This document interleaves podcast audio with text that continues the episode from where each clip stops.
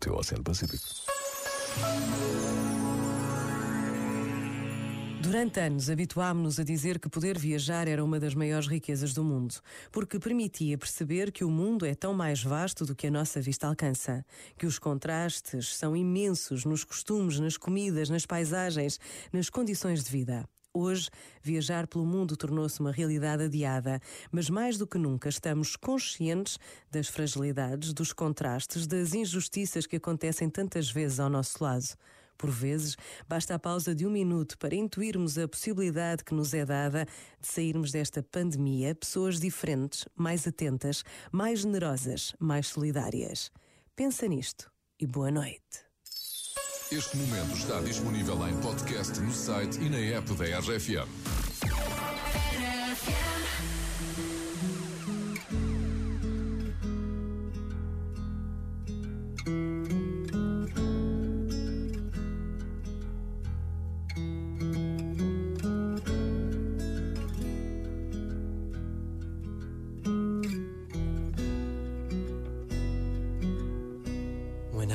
Look into your eyes, it's like a watching the night sky or a beautiful sunrise.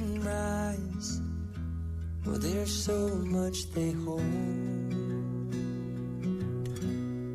And just like them old stars, I see that you've come so far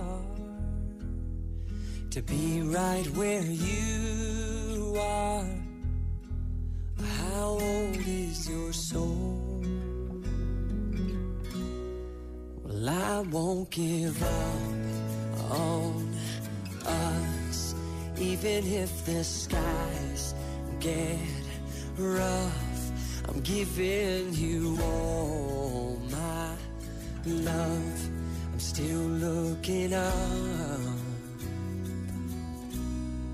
And when you're needing your space